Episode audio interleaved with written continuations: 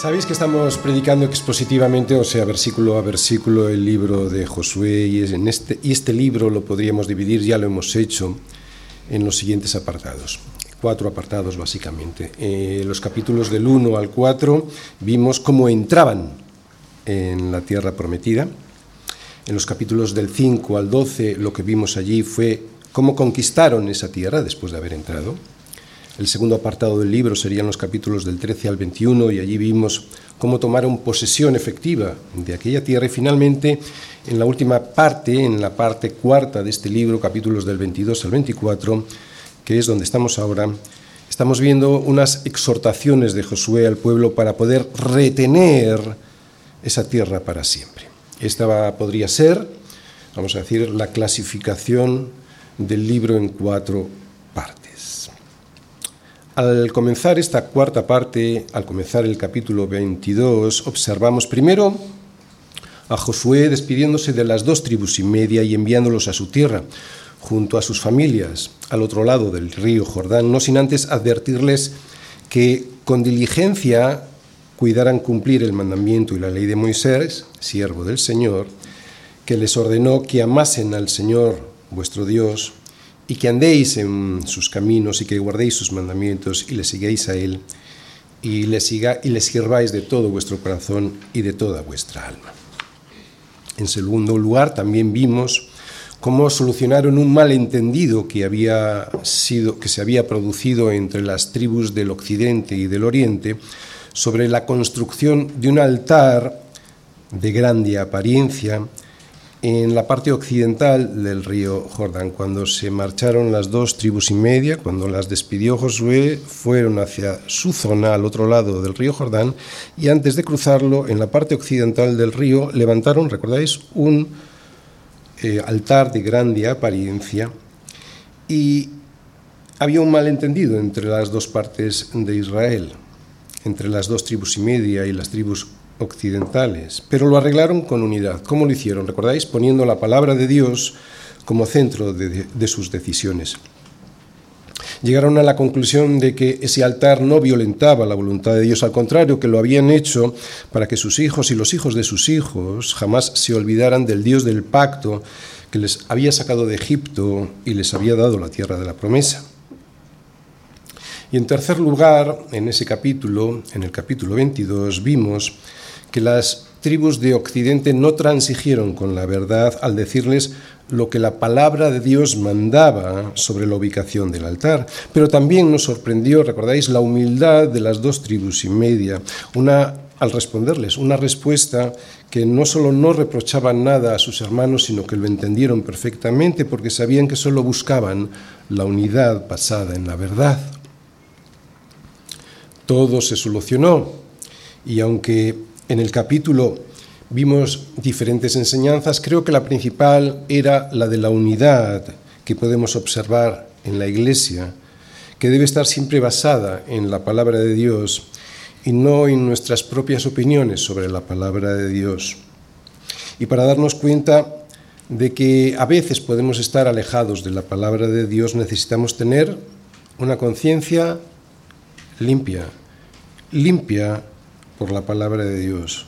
Y lo conseguimos poniéndonos todos los días, todas las mañanas de rodillas delante de Dios para que, dejándonos limpiar por lo que Él dice en su palabra y gracias al Espíritu Santo, podamos ver nítidamente el error de nuestra posición.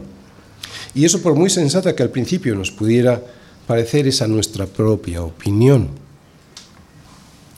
Recordemos que la blanda respuesta quita la ira, mas la palabra áspera hace subir el furor.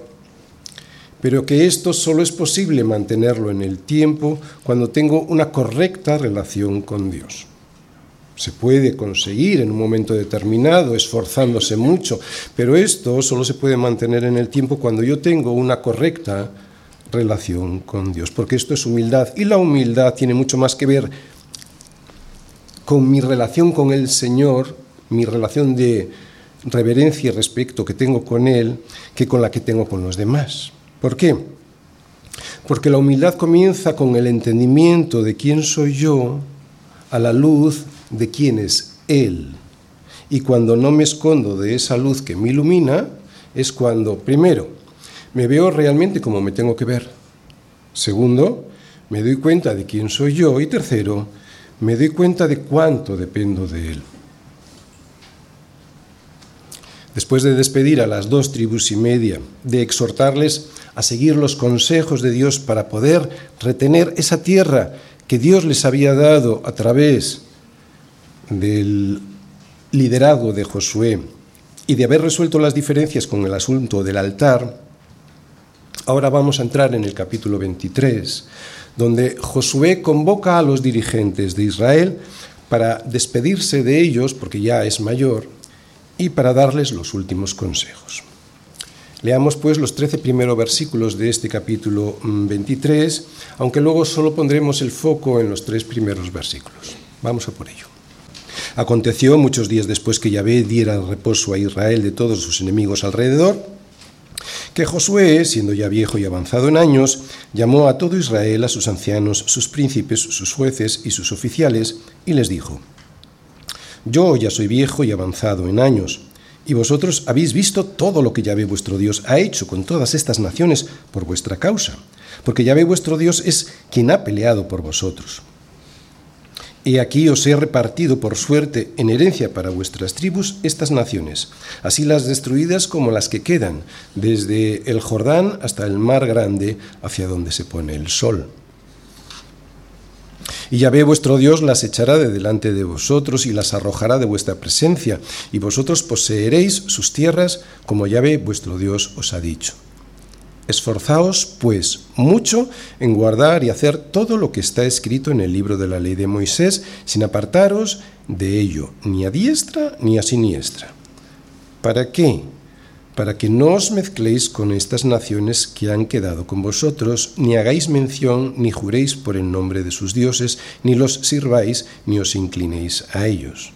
Mas allá ve vuestro Dios seguiréis como habéis hecho hasta hoy. Pues ha arrojado Yahvé de delante de vosotros grandes y fuertes naciones, y hasta hoy nadie ha podido resistir delante de vuestro rostro. Un varón de vosotros perseguirá a mil, porque Yahvé vuestro Dios es quien pelea por vosotros, como él os dijo. Guardad pues con diligencia vuestras almas para que améis al Señor vuestro Dios porque si os apartareis y os uniereis a lo que resta de estas naciones que han quedado con vosotros, y si concertareis con ellas matrimonios, mezclándoos con ellas y ellas con vosotros, sabed que Yahvé vuestro Dios no arrojará más a estas naciones delante de vosotros, sino que os serán por lazo, por tropiezo, por azote para vuestros costados y por espinas para vuestros ojos, hasta que perezcáis de esta buena tierra que Yahvé vuestro Dios os ha dado un liderazgo intachable. El papel de los pastores del Señor, Josué capítulo 23, versículos del 1 al 3. El propósito del sermón de hoy es analizar las últimas palabras de Josué a los dirigentes del pueblo para ver si en ellas encontramos algo que nos pueda enseñar sobre la responsabilidad que tenemos aquellos que el Señor nos ha puesto para pastorear a su grey qué es lo que puede esperar la congregación de ellos, o sea, de los pastores, y qué puede aportar cada uno de los miembros de la congregación a sus pastores. Y este tema lo voy a exponer a través del siguiente esquema. Primera parte.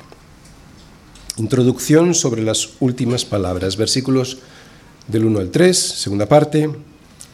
Un liderazgo intachable, características. Primera parte Introducción sobre las últimas palabras.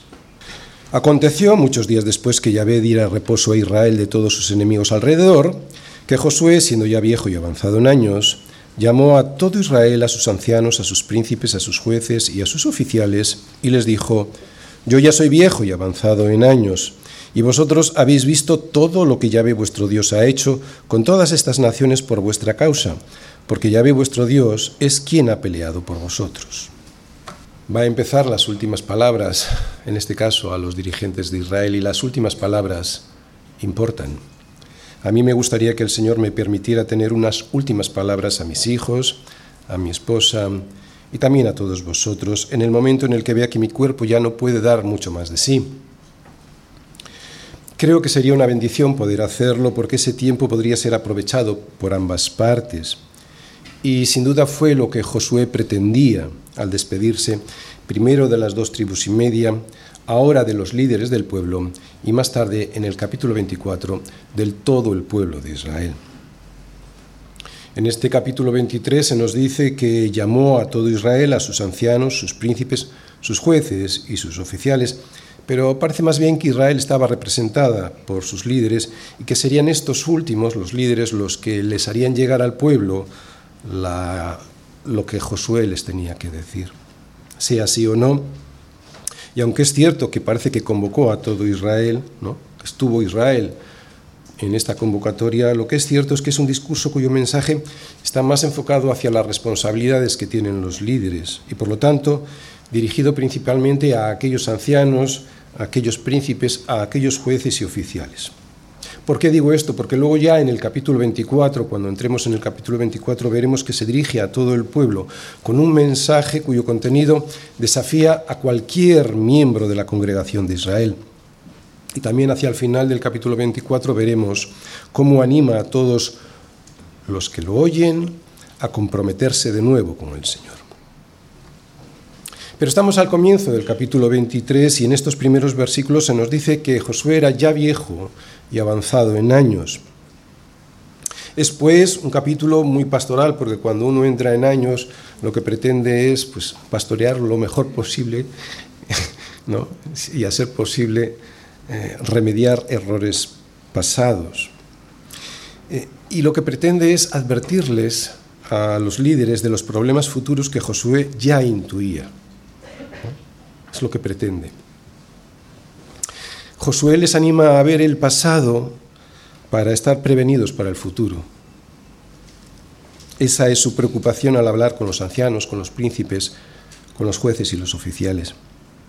Y esa debería ser también la preocupación de un padre con su familia o de un pastor con su iglesia en su último mensaje, ¿verdad?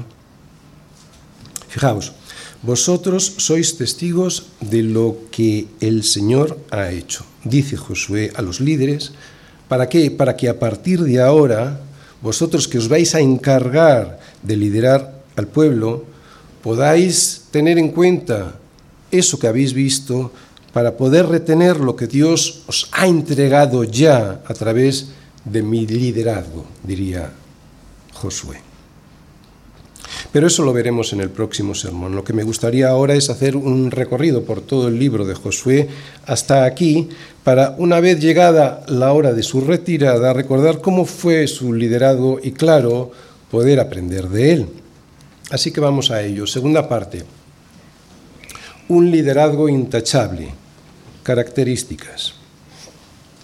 Desde que Josué fue enviado como espía a Jericó, hasta el capítulo 24, en donde podemos leer su sermón de despedida a todo el pueblo, la vida de Josué fue la vida de un siervo fiel al Señor y con una actitud irreprochable. Un liderazgo íntegro que puso su vida al servicio de todo el pueblo de Dios. ¿Se equivocó? Claro. Por supuesto que en alguna ocasión se equivocó, como cuando en el capítulo 9 se dejó engañar por los gabaonitas con los que negoció, a pesar de las claras advertencias de Dios que les había dicho que con ellos nada, que tenían que ser destruidos, que no podían negociar con ningún cananeo. Más adelante volveremos sobre este asunto. Se cree que Josué tenía unos 84 años cuando entró y cruzó el río Jordán e introdujo al pueblo en la tierra de la promesa. Después luchó para consolidar y conquistar esa conquista y al final repartió la tierra hacia las diferentes tribus de Israel. Todo este trabajo de Josué, a mi juicio, lo más destacado fue su fidelidad al Dios del pacto y su lucha, y su lucha por mantenerse firme ante las dificultades que le rodearon toda su vida. De hecho, esa es nuestra nuestro propósito, ¿verdad? Mantenernos firmes en la palabra del Señor ante las dificultades que nos rodeen.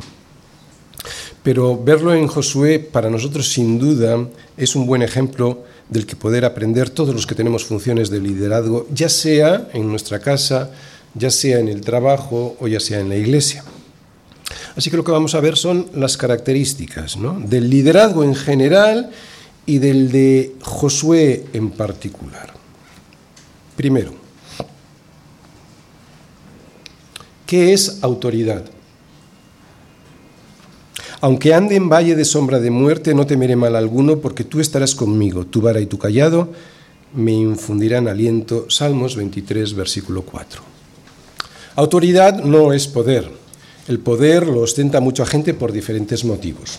Económicos, la gente que tiene mucho dinero puede ejercer poder. Políticos, evidentemente, por ejemplo, un, presidente puede ejercer poder. De prestigio, etcétera. La autoridad, sin embargo, tal y como la vemos en la Biblia, o sea, la autoridad que consigue que las personas se sometan a ella de forma voluntaria, incluso con alegría al saberse bien dirigidos, este tipo de autoridad es otra cosa, no tiene nada que ver con el poder. Esta autoridad un pastor la ejerce de dos maneras, como se puede apreciar en el Salmo 23. Ahí estáis viendo una vara y un callado. Vara para proteger y corregir, callado para guiar. Para proteger y corregir.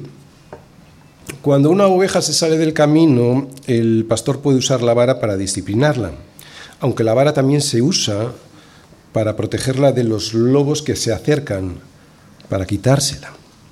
Y el callado, para guiar.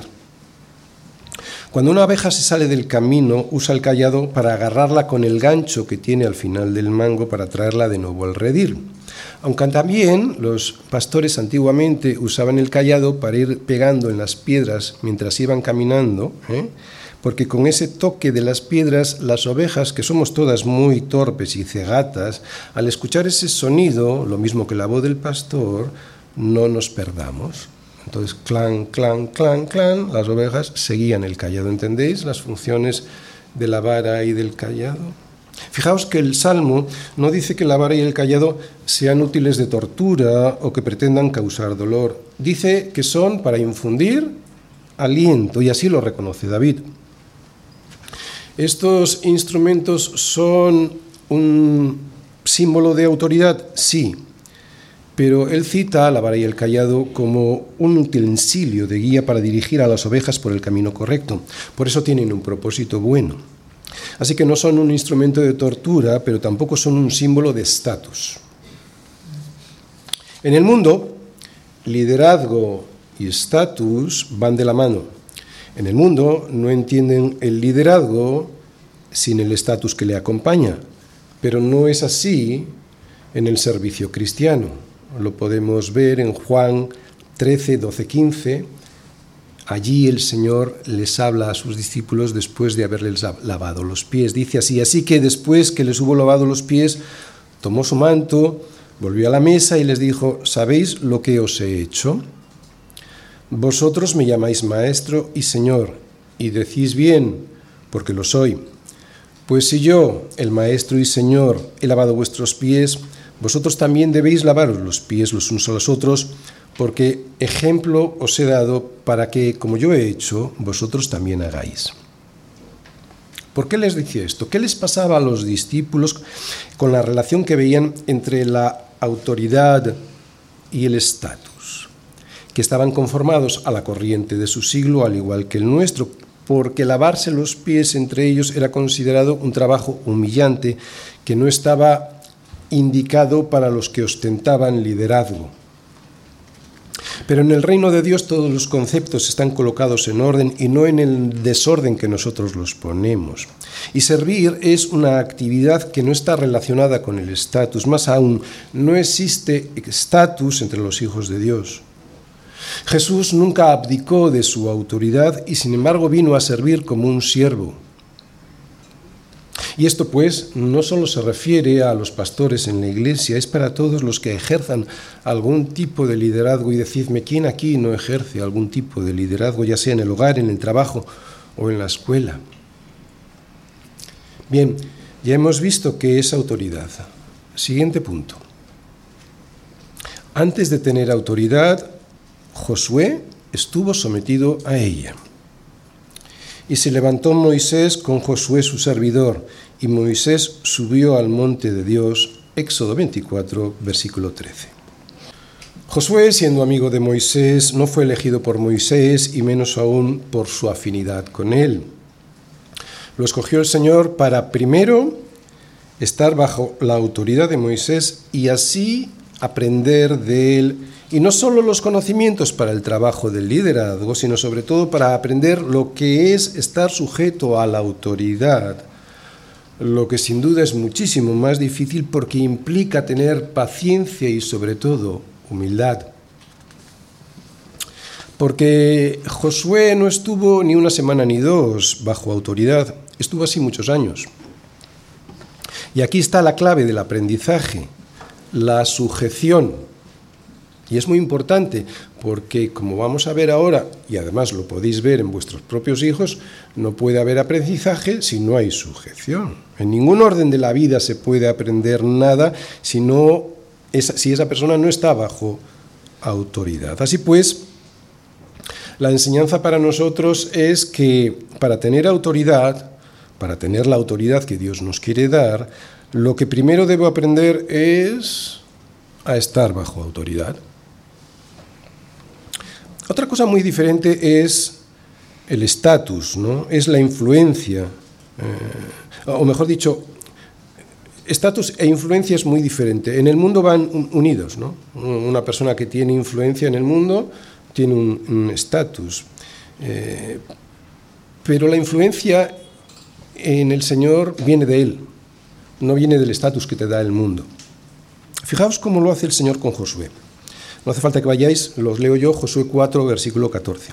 En aquel día el Señor engrandeció a Josué. En aquel día fue el Señor quien engrandeció a Josué. ¿Vale? A los ojos de todo Israel. Y le temieron. Y le temieron, como habían temido a Moisés todos los días de su vida. Que le temieron significa que Dios le engrandeció para que fuesen conscientes de que aquellos dones que veían en Josué, de que aquella sabiduría que veían en Josué venía de Dios y así le pudieran seguir. Por eso habla de temerle. ¿Entendéis? En este, en este mundo las personas influyentes se autopromocionan. ¿no?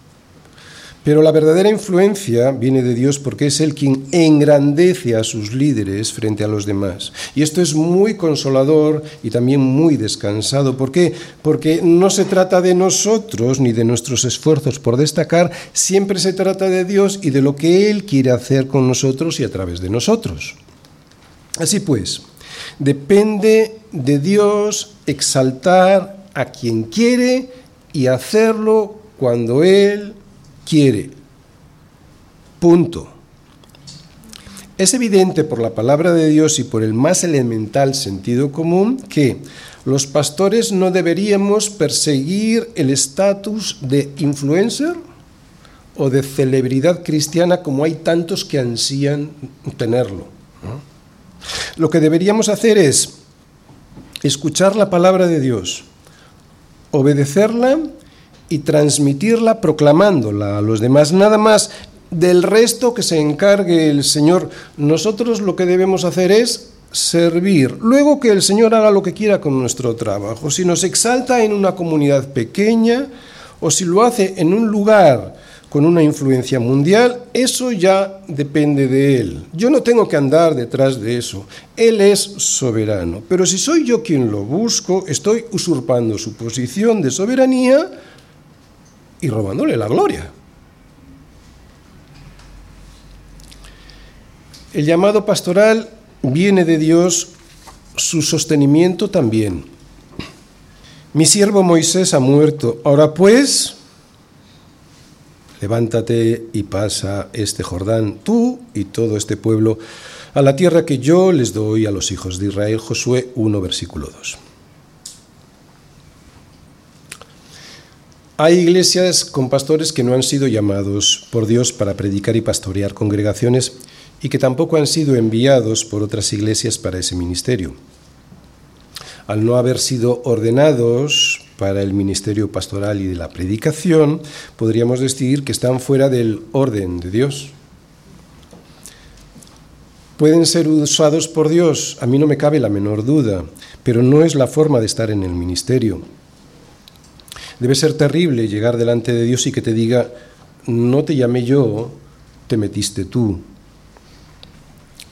Es cierto que todos podemos y debemos predicar el Evangelio los demás, pero no es de esto de lo que yo estoy hablando ahora. Estamos hablando de ese llamamiento irrenunciable que proviene de Dios por medio del Espíritu Santo y que debe ser corroborado por el resto de la congregación. Podríamos definir el llamamiento a pastorear como una pasión que no se apaga por las dificultades porque el fuego que alimenta esa pasión viene directamente del Espíritu Santo. Pablo lo describe así. Pues si anuncio el Evangelio, no tengo por qué gloriarme. ¿Por qué? Porque me es impuesta necesidad y hay de mí si no anunciar el Evangelio. ¿Veis esa pasión que es irrenunciable? Pero aunque el llamado es un milagro y es un misterio porque viene de Dios y solo el llamado sabe que lo es, no basta con saber y sentir que uno ha sido llamado. ¿Por qué? porque engañoso es el corazón más que todas las cosas y perverso. ¿Quién lo conocerá? Así pues, este llamado que hace Dios, que hace solo Dios, y lo hace al corazón del llamado, no lo hace a la congregación, lo hace al corazón del llamado, ha de ser confirmado luego por la congregación al ver sus dones y fidelidad en el servicio, de manera que pueda ser enviado a pastorear y predicar, ya sea en esa iglesia o ya sea enviándolo a otra. Pablo fue llamado, sí, fue llamado a predicar, claro que sí.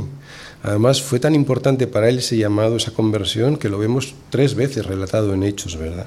Pero su primer viaje misionero a Pablo lo envía a la iglesia de Antioquía. Es más, antes lo vemos con Bernabé congregándose en aquella iglesia todo un año, enseñando a mucha gente. Solo tiempo después dijo el Espíritu Santo, apartadme a Bernabé y a Saulo, o sea, a Pablo, para la obra a que los he llamado.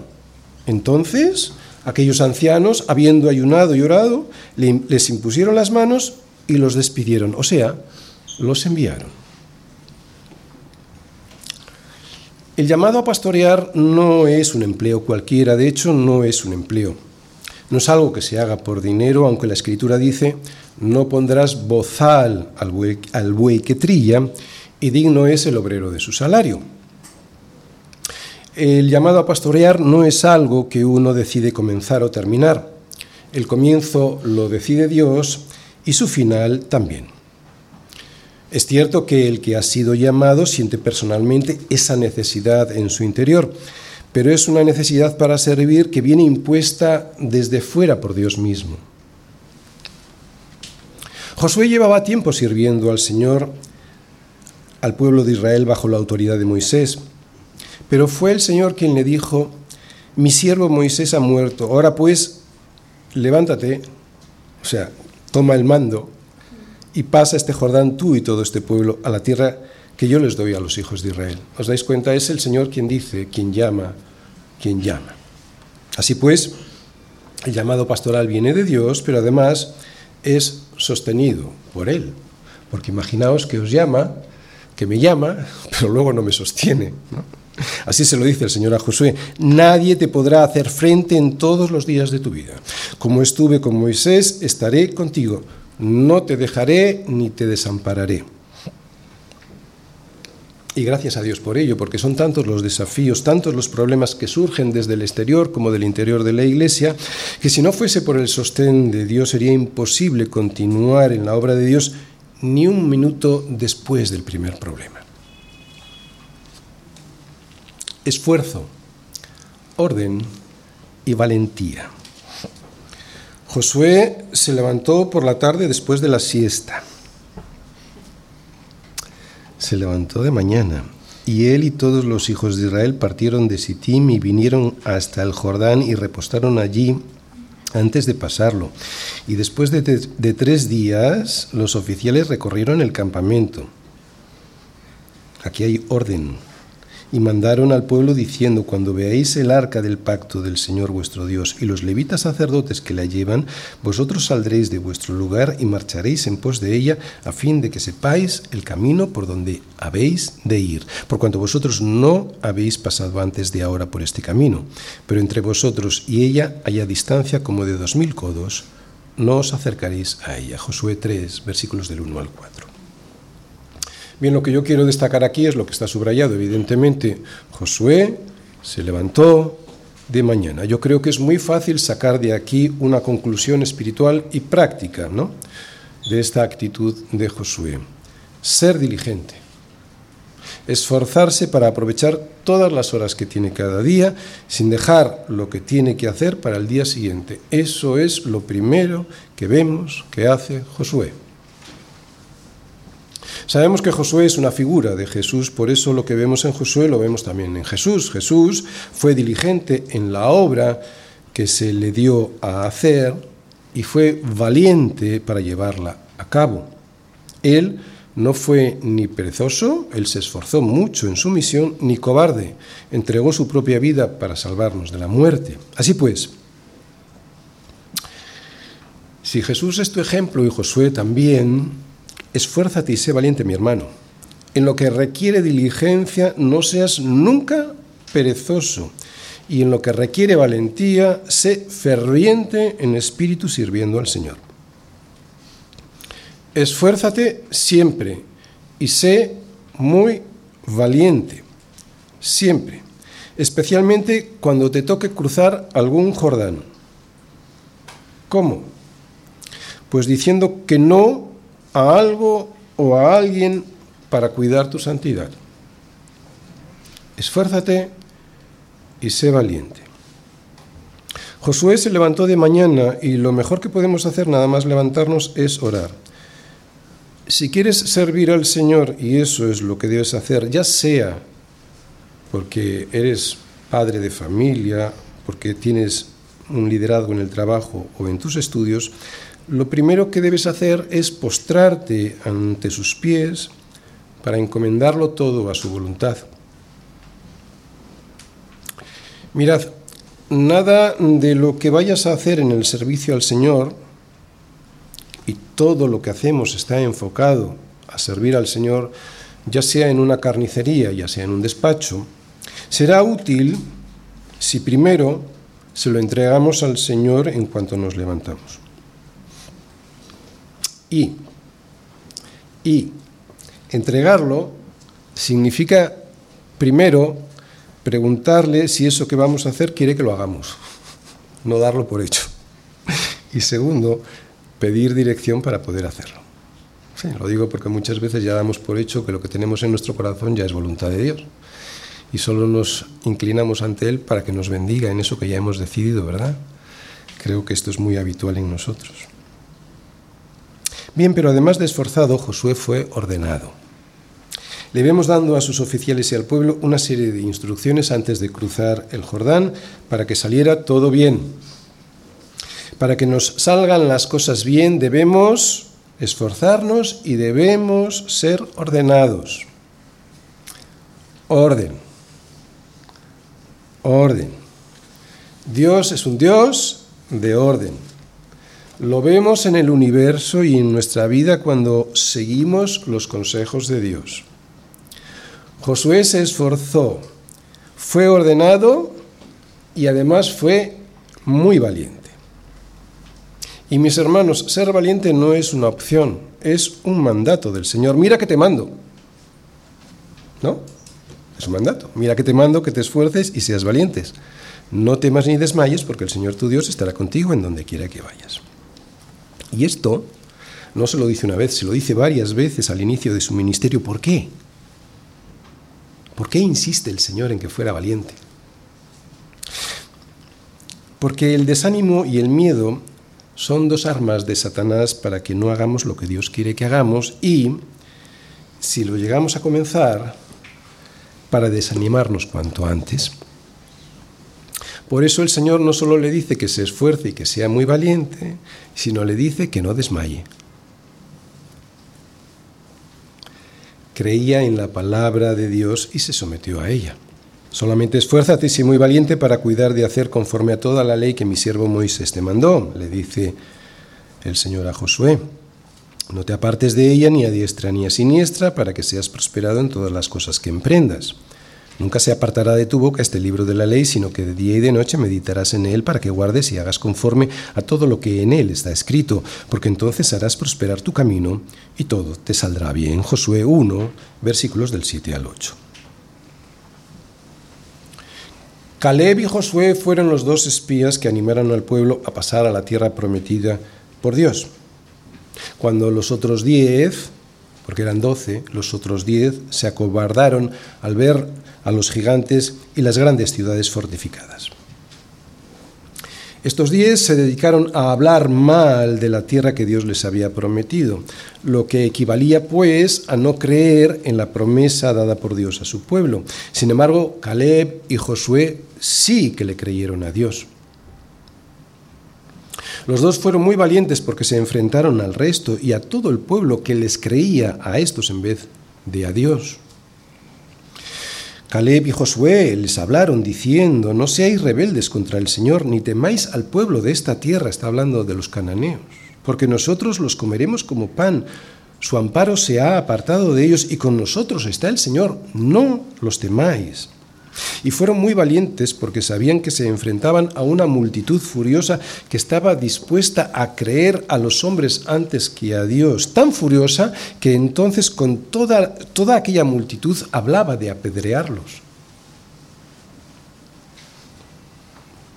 Yo creo que ya lo habéis experimentado en vuestra vida, a pesar de que estamos en un país en el que no hay persecución religiosa, pero hay que ser muy valiente para creer a Dios y lo que Él dice en su palabra.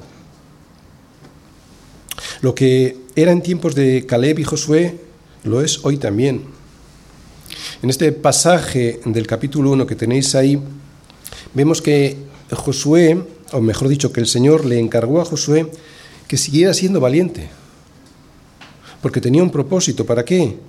Para creerle a Él y lo que en su palabra decía, y no solo para creerle, sino para hacer todo lo que estaba en esa palabra, o sea, para que pudiera obedecerle. Y la promesa era muy atractiva, ¿no? Porque si la seguía, dice ahí, prosperaría en su camino y todo le saldría bien.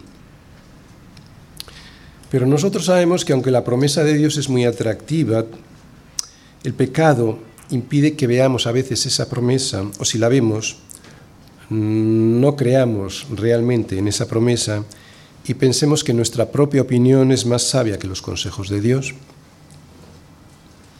Ahora Josué, al final de sus días, después de decenas de años de obedecer a Dios cumpliendo y guardando su palabra y después de haber sido testigo de que su cumplimiento bendijo su vida y la de su pueblo, les pide lo mismo a ellos. Seguid la palabra de Dios.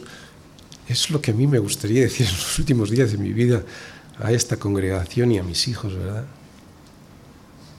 En el capítulo 22 se lo pidió a las dos tribus y media. En este capítulo se lo pide a los líderes del pueblo y finalmente en el capítulo 24 veremos que se lo pide a todo Israel. Creer en lo que Dios nos dice es una de las enseñanzas de este libro. Por eso debemos oír la palabra de Dios. ¿Por qué? Porque la fe es por el oír y el oír por la palabra de Dios. Por eso estamos aquí todos los domingos y no nos quedamos en casa leyendo, porque necesitamos oír, oír la palabra de Dios. Además debemos memorizarla para recordarla, porque vendrán días en los que necesitaremos que esa palabra que hemos depositado en nuestra mente y corazón nos sostenga en las dificultades. Josué, hemos dicho, cometió errores en su liderazgo, enseguida lo veremos, y fue por no recordar la palabra de Dios.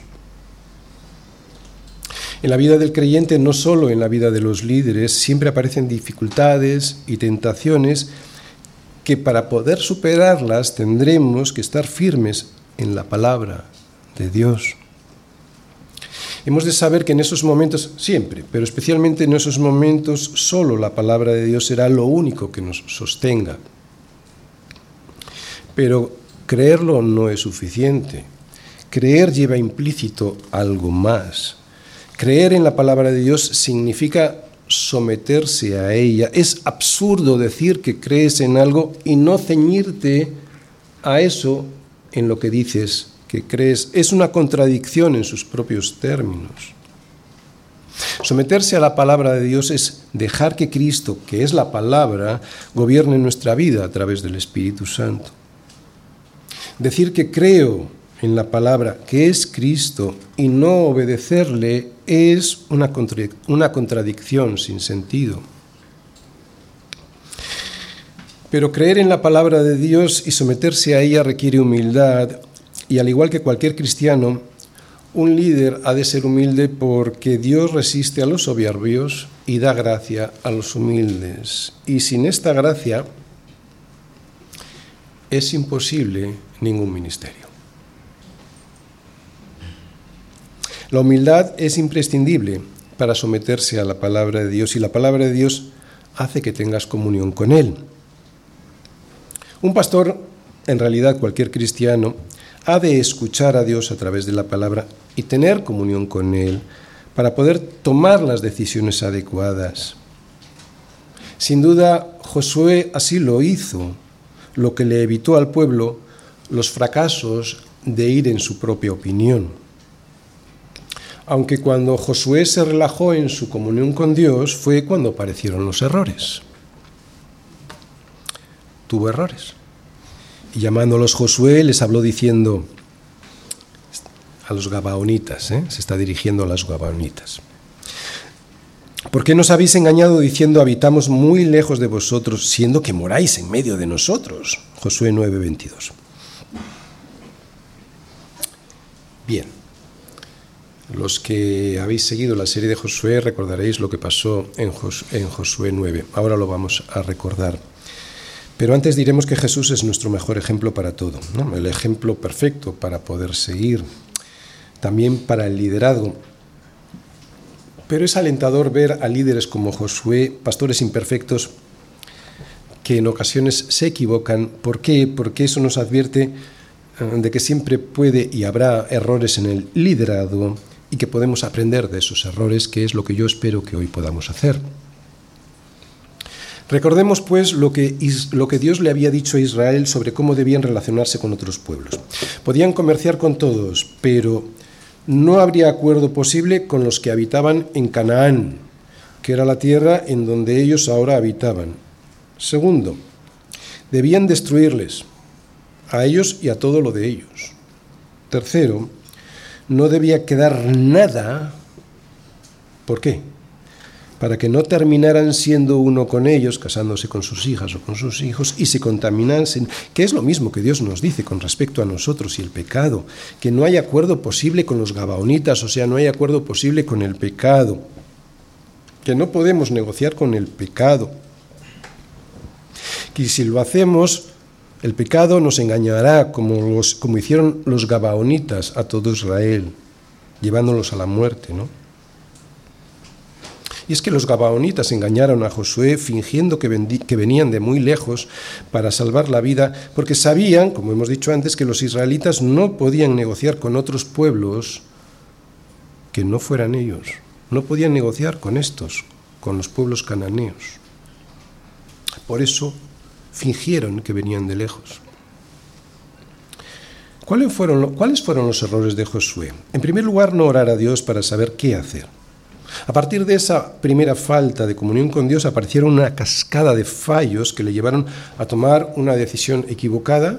Tres vamos a señalar aquí y luego los vamos a ir ampliando un poquito.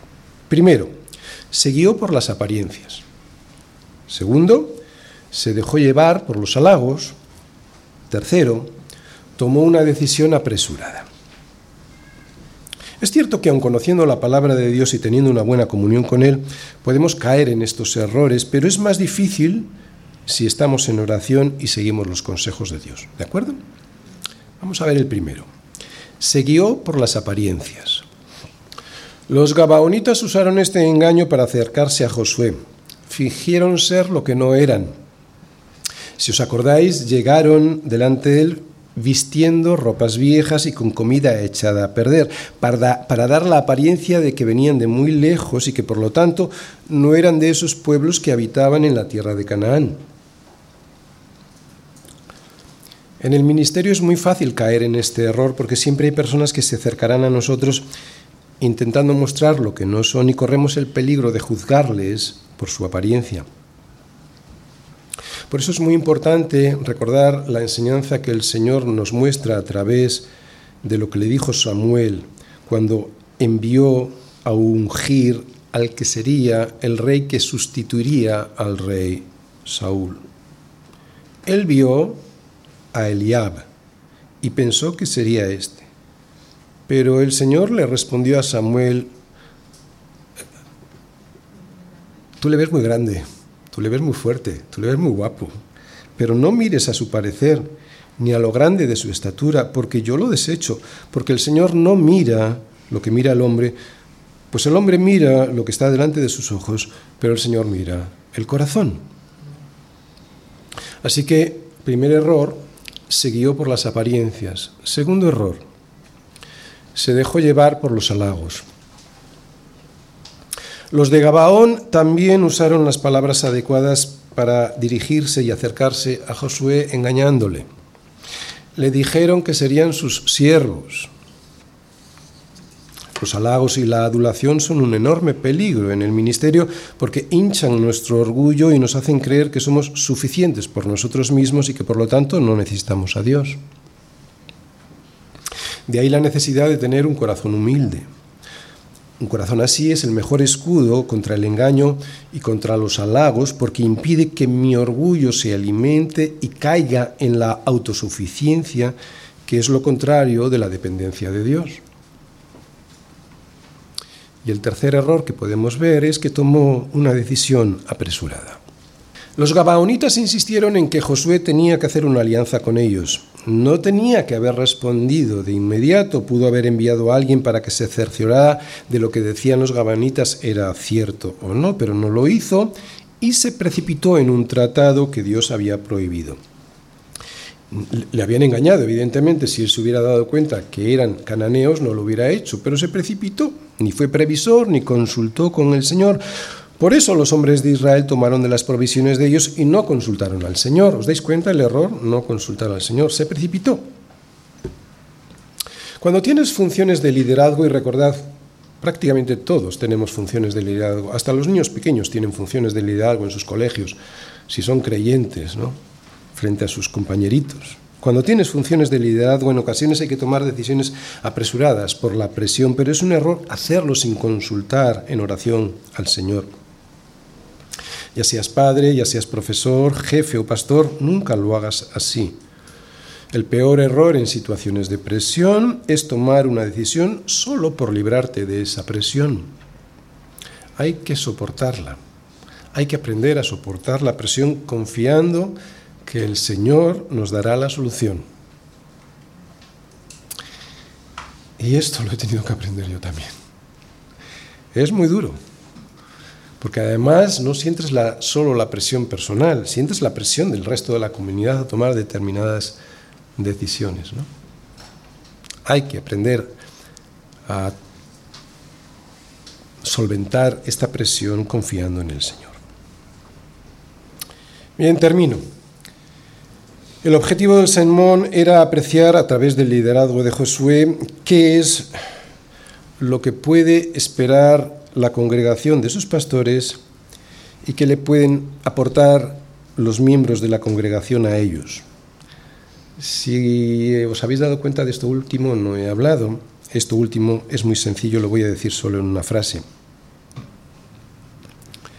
Procurad ser más como Caleb y Josué, que creyéndole a Dios no fueron obstáculo para alcanzar la tierra prometida, sino todo lo contrario, un instrumento para conseguirla. Fijaos, de doce solo fueron dos, y encima tenían a todo el pueblo en contra, pero suficientes para que al final heredaran la tierra. ¿Te imaginas que los doce, junto al pueblo, hubieran arrimado el hombro en vez de haber estado torpedeando a Moisés? Ahora pensemos en nuestra congregación. ¿Eres parte del presbiterio de la iglesia o padre de familia? ¿Tienes a tu cargo empleados? ¿Eres profesor o simplemente un alumno cuyos compañeros ves que están totalmente perdidos y despistados por la vida? Pues las características que hemos visto en el liderazgo de Josué también las puedes aplicar tú en tu vida. Recuerda, primero, antes de tener autoridad debes aprender a someterte a ella. Segundo, todos somos llamados por Dios para alguna misión, por lo tanto, tu sostenimiento en esa misión también vendrá de Él. Tercero, esfuérzate. Esfuérzate. Sé ordenado. Sé ordenado y sé valiente. Cuarto, cree en la palabra de Dios y sométete a ella. Y quinto, aunque cometas errores, levántate levántate y continúa esforzándote. Pero todo esto no se puede llevar a cabo si uno no se considera a sí mismo como un esclavo del Señor, doulos. Esta semana he estado seis días con fiebre, garganta irritada y malestar general. Tenía miedo de no llegar hoy con la voz en condiciones y si llegaba no haber podido preparar el sermón porque el dolor de cabeza y la fiebre me impedían estar al 100% de mi capacidad. Mi mujer me veía y decía, vaya, no tienes ni derecho a ponerte enfermo. Y yo pensaba que eso precisamente era ser un siervo del Señor, no tener derecho ni siquiera a esgrimir esto ante la misión que el Señor me había encomendado. Tampoco he de poner en riesgo, mi vida, claro, pero no era el caso. Aún así podía haberme quedado perfectamente toda la semana en cama y nadie me lo hubiera reprochado. Pero me esforcé en preparar el sermón. Esa era mi responsabilidad, dejándole a Dios la decisión si hoy podría predicar o no. Soberanía de Dios. Hasta hace pocas horas no estaba seguro de poder predicar.